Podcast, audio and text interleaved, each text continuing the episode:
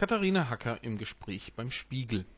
Die frisch gebackene Trägerin des Deutschen Buchpreises 2006 sprach mit Spiegelredakteur Volker Hage über laute und leise Literaturpreise, die Bedrohungen ihrer Generation und natürlich ihren Roman Die Habenichtse.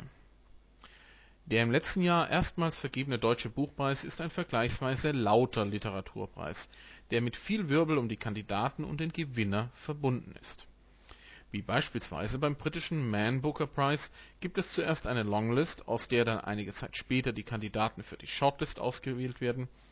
Einer der sechs Autoren auf der Shortlist wird schließlich zum Preisträger gekürt. Im Vergleich dazu ist zum Beispiel der Kleistpreis ein eher stiller Preis. Katharina Hacker sitzt am liebsten zu Hause am Schreibtisch. Aber der Trubel und die Aufmerksamkeit, die sie als Preisträgerin erfährt, betrachtet sie als gute Übung Außerdem sagt sie sich, dass sie jederzeit die Möglichkeit hat, aufzustehen und nach Hause zu gehen. Und insgesamt ist ihr fast jeder Trick recht, der die Menschen zum Lesen bringt. Besonders dazu, Bücher zu lesen, die sie sonst nicht gelesen hätten. Die Anschläge vom 11. September dienen im Moment vielen Romanen als Hintergrund. Katharina Hacke hat dieses Thema bewusst etwas platt und direkt aufgegriffen. Ihre Hauptfigur Jakob war noch am 10. September in den Twin Towers und sein neuer Job in London war eigentlich für einen Kollegen vorgesehen, der bei den Anschlägen ums Leben kam. Aber hinter dem ziemlich direkten Ansatz verbirgt sich bei genauerem Hinsehen mehr. Einige Autoren, wie zum Beispiel John Updike, versuchen sich in ihren Romanen der Gedankenwelt von Terroristen und Selbstmordattentätern zu nähern. Katharina Hacker möchte das nicht tun.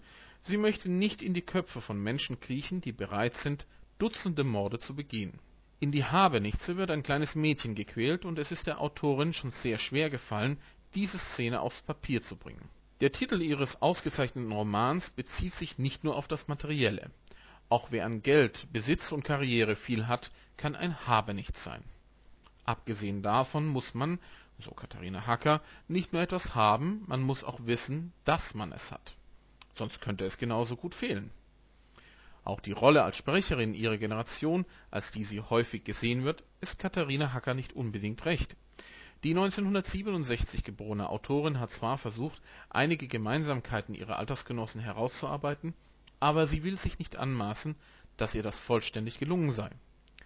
Katharina Hacker hat den Eindruck, dass ihre Generation vielen Bedrohungen entkommen ist.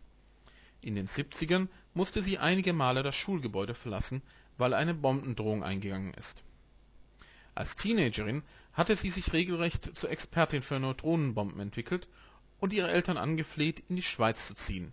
In den Bergen wäre man bei einem atomaren Angriff vergleichsweise sicher. Und auch spätere Bedrohungen wie das Waldsterben hat ihre Generation überstanden. Wie schon im Fall der Anschläge des 11. September hat Katharina Hacker auch hier bewusst eine überpointierte Darstellung gewählt. Vom simplen ersten Anschein aus kann der Leser jedoch weiterdenken damit macht sich die Autorin bewusst angreifbar. Sie glaubt, die Diskussion könnte einen fruchtbaren Ansatz für weitere Erkenntnisse bieten